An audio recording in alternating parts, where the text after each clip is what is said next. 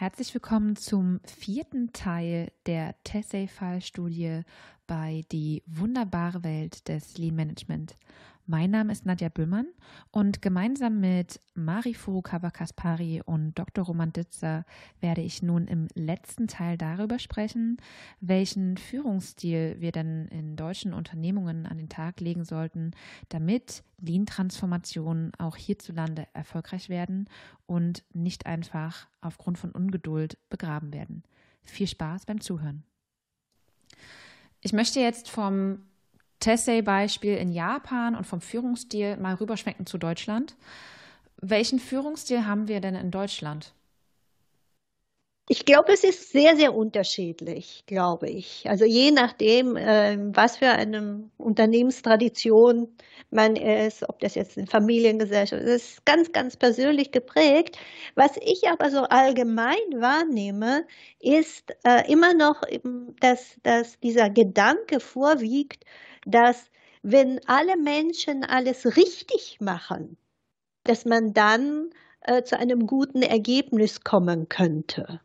Ja, und dass das dann äh, sich auch durch die gesamte Führungsstile äh, zieht. Ja, diese, diese, diese, dieser Versuch, ähm, sich vielleicht durch eine höhere Vernunft anleiten zu lassen, was dem sich der Mensch unterzuordnen hat und wenn er dann weiß, wenn er es genauso macht, wie es einem die höhere Vernunft gebietet, dass dann das Geschäft gut wird. Und ich glaube, das ist eben etwas ganz anderes als dieser andere Ansatz. Jetzt lass uns doch mal gucken zusammen, wie wir die Dinge aus Sicht des Kunden gelingen lassen wollen.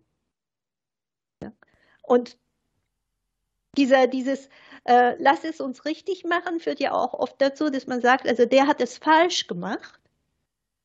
Und äh, das führt, glaube ich, sehr häufig auch zu dieser Demotivation. Ne? Weil, weil der Maßstab, der liegt nicht im Menschen selber drin oder in dem zwischenmenschlichen Verhältnis, sondern irgendwo außerhalb.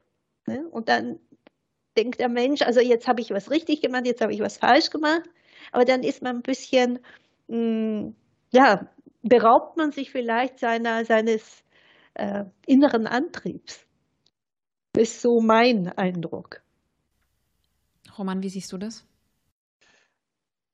Also, ich habe es ja in, im ersten Teil auch so ein bisschen angekratzt, das Thema, also jetzt in Bezug auf Lean. Wo liegen die Unterschiede zwischen äh, TPS oder Kaizen-Unternehmen in Japan und, und Lean-Unternehmen in Deutschland? Und ich glaube, die Balance ist in Japan eine andere. Und ich hatte ja die beiden Begriffe schon eingeführt, rechte Gehirnhälfte und linke Gehirnhälfte. Äh, und ähm, Top-Down und Bottom-Up. Und wir haben hier halt eine deutliche Tendenz zu zum einen linker Gehirnhälfte kombiniert mit ähm, Top-Down. Was jetzt nicht heißt, dass hier total rigide von, von oben nach unten äh, regiert wird. Aber ich glaube, in vielen Unternehmen, die sich mit dem Thema Lean beschäftigen oder auf der Lean-Reise sind, äh, wäre es sinnvoll, diesen Ansatz ja ein bisschen mehr in die Mitte einer ausgeglichenen Balance zu rücken. Also die rechte Gehirnhälfte mit dazu zu nehmen zur linken Gehirnhälfte und eben den Bottom-up-Ansatz auch zu stärken, um äh, ja, wie gesagt, zu einer, zu einer ausgeglichenen Balance von rechter und linker Gehirnhälfte und von Top-down und Bottom-up zu gelangen. Und das ist eben das, was ich in Japan bei wirklich guten Kaizen-Unternehmen äh, beobachte. Und wir haben es auch mit der Methodik verglichen und da stellt man eben immer genau das fest. Ne? Also bei uns äh, weichen Unternehmen äh, ab vom Mittelpunkt, vom perfekten Mittelpunkt und in Japan liegen sie um einiges näher dran, weil sie es ja ausbalancierter und ganzheitlicher betreiben. Ja, ich glaube auch ganzheitlich ist in diesem Kontext das Stichwort. Ich habe manchmal das Gefühl, dass viele Sachen, vor allem auch Methoden, stark punktuell eingesetzt werden und viele Themen heutzutage auch immer noch fehlinterpretiert werden. Das führt mich auch zu meiner nächsten Frage. Warum glaubt ihr denn, scheitern in Deutschland Lean-Transformationen? Ja, das eine ist ja, was der Roman vorhin gesagt hat. Ich glaube, die mangelnde Geduld und dann vielleicht auch der Irrglaube zu denken, das, was man theoretisch verstanden hat, dass man das auch können müsste. Es ist ja eigentlich ein permanentes Ausprobieren und Suchen. Und viele wollen dieses Ausprobieren weglassen und es von Anfang an richtig machen. Und, und das führt dann nat natürlich dazu, dass man äh, ja sehr, sehr, wir, aus, aus dieser Angst, Fehler zu machen, sehr, sehr viele Leute äh, erst einmal gar keine Erfahrung machen können, wie das funktionieren könnte. Und ich glaube, nach einer Zeit geht dann vielen die Luft aus, weil das so stressig wird. Ja, würde ich unterschreiben. Also die ein, das eine Stichwort äh, oder die Stichworte Geduld und Konsequenz oder fehlende Geduld und fehlende Konsequenz, die ähm, sind ja schon genannt worden. Und ja, man könnte es vielleicht auch anders formulieren. Also bei uns wird Lean oder eine Lean-Transformation in vielen Fällen auch als, als Projekt gesehen. Das macht man jetzt mal ein paar Jahre und ähm, ja, dann ist es umgesetzt und eingeführt und dann ist es aber auch gut. Also im Sinne eines, eines Selbstläufers. Und das ist es eben nicht. Also das Grundverständnis Lean als Verbesserungssystem oder als lernende Organisation, um mal einen ganz anderen alten Begriff aus der Kiste zu holen, das ist eben nichts, was irgendwann beendet ist. Das bedarf der permanenten Pflege, also Geduld und Konsequenz sowieso, aber eben auch der, der permanenten Pflege auf allen Ebenen. Ähm, und man muss den, den alten Wein auch immer wieder mal in neue Schläuche packen, also neue Botschaften damit verbinden ähm, oder überhaupt eine positive Vision. Wo wollen wir denn damit hin? Und das muss auch gar nicht die, die Gesamtunternehmensvision sein, sondern ähm, ja, jeder einzelne Bereich ist doch eigentlich aufgefordert, sich Gedanken darüber zu machen, wo will ich denn in fünf Jahren sein oder meinetwegen in zehn? Oder wie ist denn mein Controlling-Bereich oder mein ähm, Planungsbereich, äh, wenn er lean wäre, wenn er wirklich lean wäre? Und das ist ja schon ganz schön anspruchsvoll. Also das eine ist, ähm, den Kaizen-Werkzeugkasten hervorzuholen, wenn man ein Problem hat, also problemorientierte Verbesserung zu betreiben.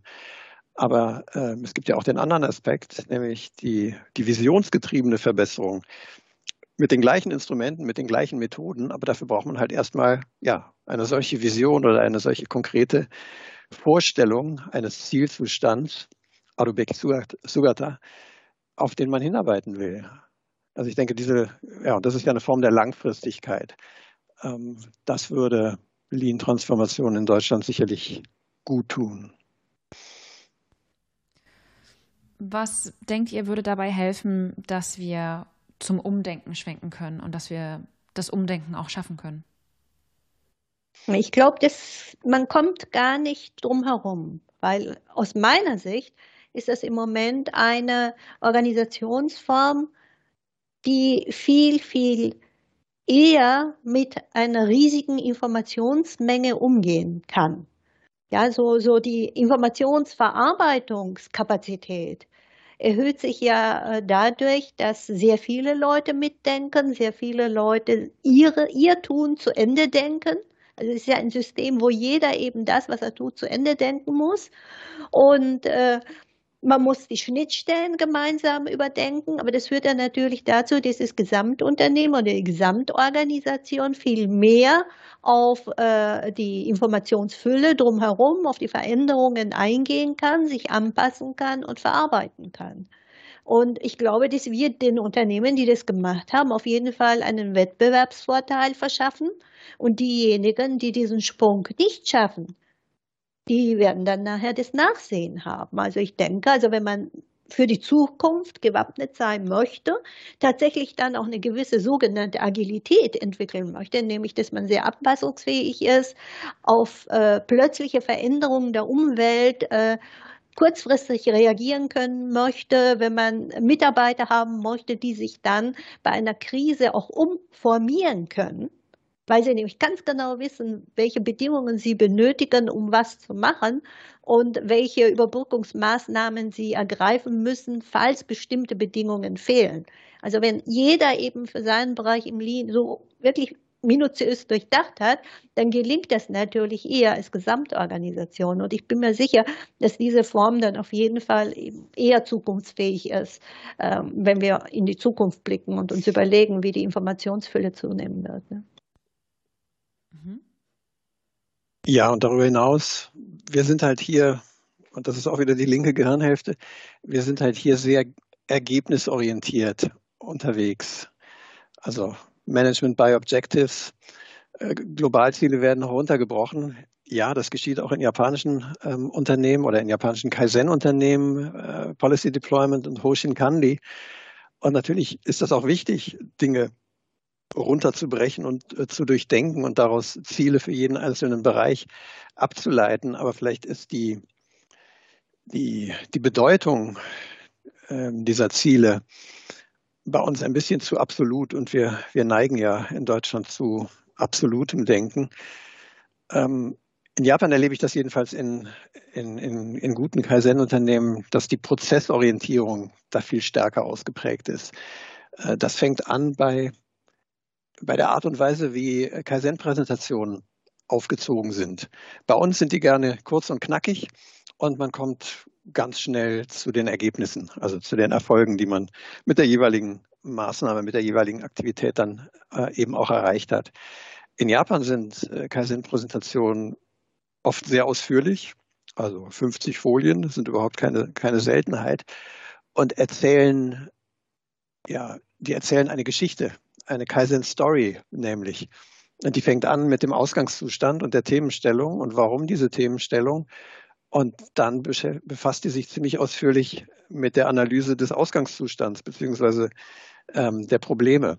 Und dann irgendwann kommt man zu den ersten Lösungsvorschlägen oder Verbesserungsvorschlägen und zu den Schwierigkeiten, die man bei der Umsetzung und beim Ausprobieren gehabt hat. Und äh, da wird auch nichts ausgelassen, also kein Irrweg und kein, kein Misserfolg, sondern die Geschichte wird also in ihrer äh, Gesamtheit ja ausgebreitet.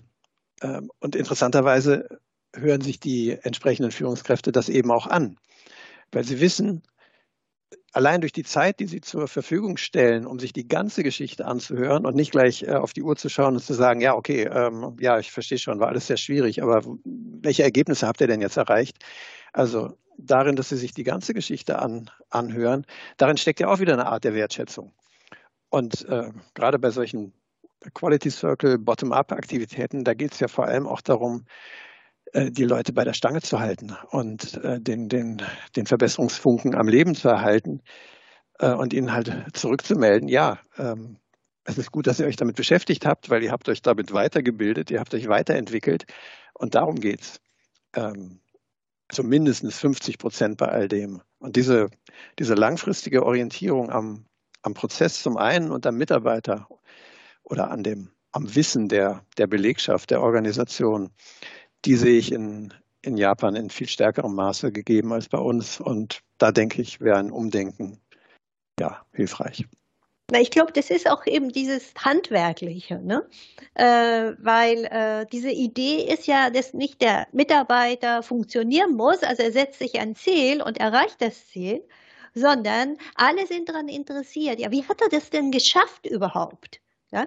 Also ne, das ist dann so, wie äh, einer irgendwas vorzeigt und dann geht es nicht nur darum, dass es gut schmeckt. Also wenn man dann 20 Köche hätte, ne, die würden sich auch, äh, wenn sie sich gegenseitig, also fünf Sterne Köche, sich miteinander unterhalten, kommt es nicht darauf an, dass es am Ende schmeckt. Ne, das ist ja, das setzen sie ja voraus, sondern sie würden sehr gerne wissen, was der sich dabei gedacht hat, der Kollege und so weiter. Und ich glaube, das, das ist eben dieses, ja, wie hat er das handwerklich sozusagen, ist er zu diesem Punkt gekommen? Das interessiert dann die Mitarbeiter beziehungsweise auch die Vorgesetzten. Und ich glaube, der, der äh, ist, spielt auch die deutsche Sprache, ist da hilfreich, wenn man dann sagt, okay, also äh, äh, Handwerk ist ja etwas, was man verstehen muss. Ne? Man muss sein Handwerk verstanden haben. Und was ist denn das Verstehen? Ist nichts anderes, als dass man eben den Prozess als solchen richtig, richtig gut kennt und auch durchdacht und durchdenken kann. Und ich glaube, darauf legen die dann eben in solchen äh, Workshops Wert und nicht, dass es funktioniert. Und ich glaube, das ist auch so ein, ein Punkt vielleicht, wo man auch anknüpfen könnte. Was ich auch viel beobachte, ist, dass wir uns teilweise ja kaum ausreichend Zeit nehmen, auch die Kaizen-Aktivitäten zu tun.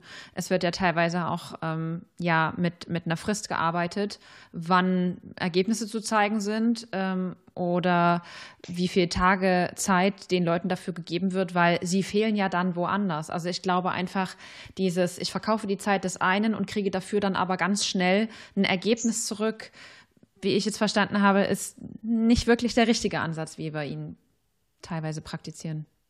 Und ich würde ganz gerne jetzt überleiten zu unserem kleinen Abschlussteil. Also erstmal danke schon mal vorab für die ausführliche Diskussion über Tessay als Fallstudie. Und abschließend interessiert mich noch, welche berufliche Erfahrung euch beide dann am meisten geprägt hat. Oh, das ist eine schwierige Frage. Ich würde sagen, einfach die Begegnung mit den Leuten, denen eben dieses Lean äh, so viel Freude gemacht hat, glaube ich. Das hat mich geprägt. Ja, also für mich ist es ähnlich. Also sicherlich die, die ersten zehn Jahre meiner, meiner Selbstständigkeit, als ich eben auch als Dolmetscher in Kaizen-Workshops unterwegs war, mit japanischen Beratern und da teilweise wirklich Welten aufeinander geprallt sind. Also der Erstbegegnungsschock der japanischen Kaizen-Denke und der, der, der traditionellen ähm, industriellen Konzepte. Also angefangen bei Maschinenaufstellungen, ähm, die Art und Weise, wie Mitarbeiter eben eingesetzt worden sind oder auch die, die Auffassung, die sie von ihrem Job hatten.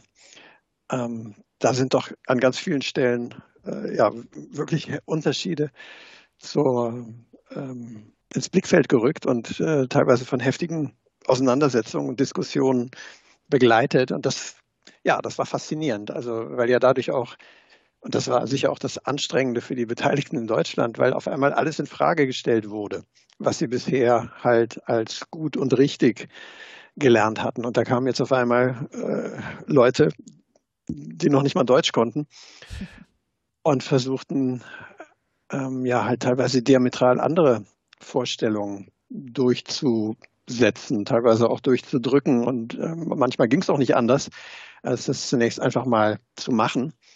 Und die Einsicht stellte sich dann eben erst nach und nach ein. Und ähm, ich habe aber auch die Erfahrung gemacht, die auch Madi äh, geschildert hat, dass dann doch nach einiger Zeit sich da sehr gutes Verhältnis entwickelt hat. Also auch wenn die japanischen Berater nicht, äh, nicht immer wohl gelitten waren in den Unternehmen, äh, in denen sie dann eingesetzt wurden, ähm, war das faszinierend zu sehen, nach fünf, sechs, sieben oder auch zehn Jahren da wiederzukommen und zu sehen, wie positiv die dann im Rückblick gesehen wurden.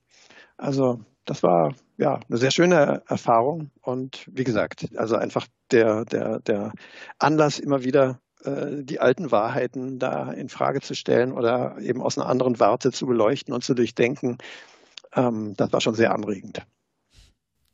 Sehr schön. Wo kann ich denn, nachdem ich diese Podcast-Folge gehört habe, was über Herrn Jabes Arbeit nachlesen? Was empfiehlt ihr?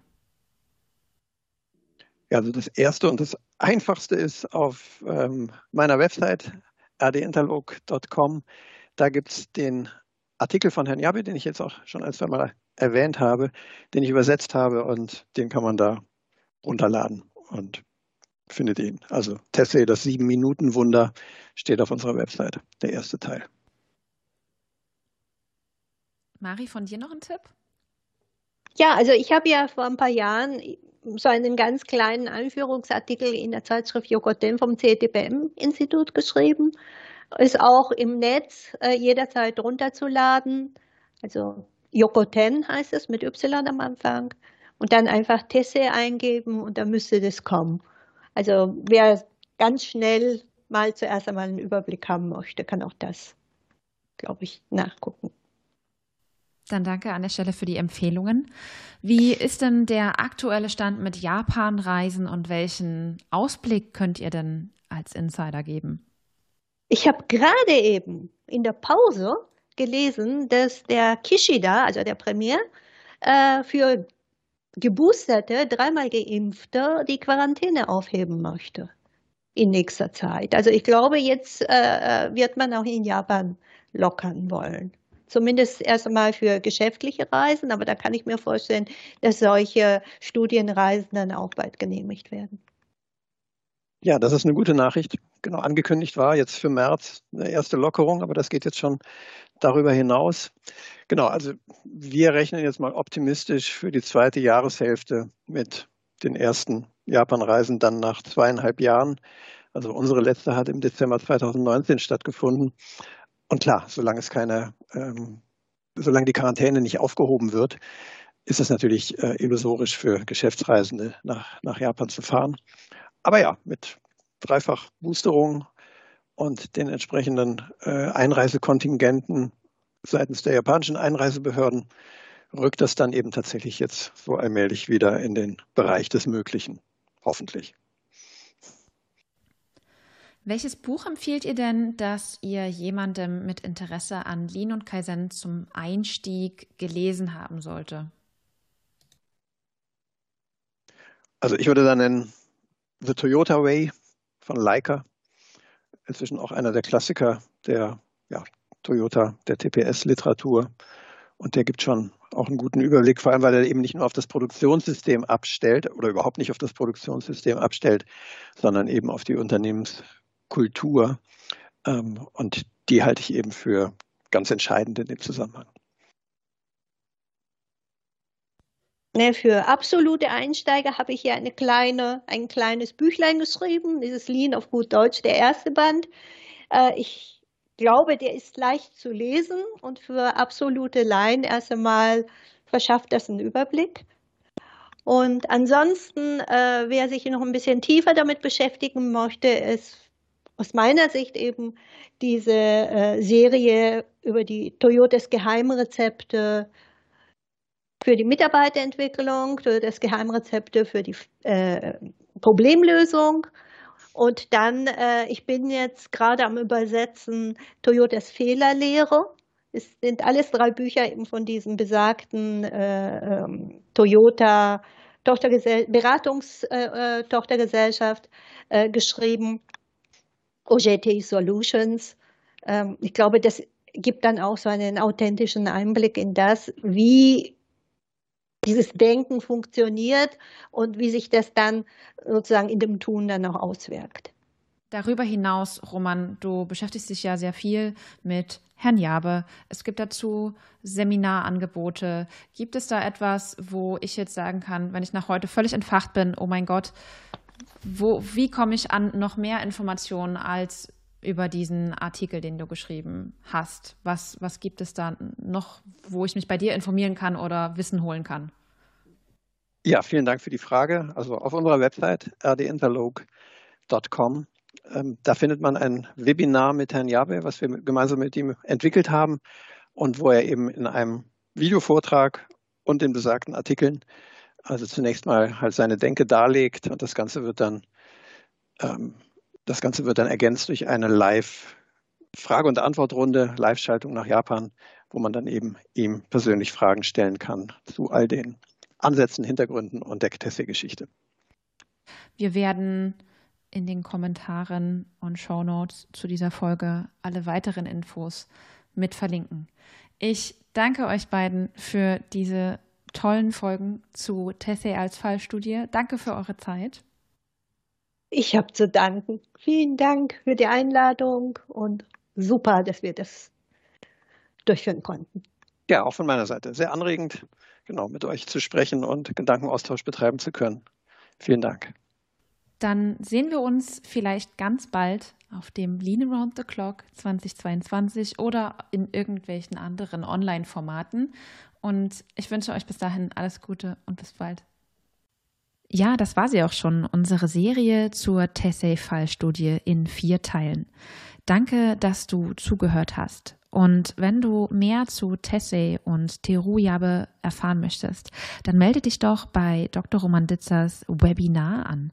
In dem Link in den Beschreibungen findest du einen Rabattcode zu 20% Rabatt beim Webinar bei Roman.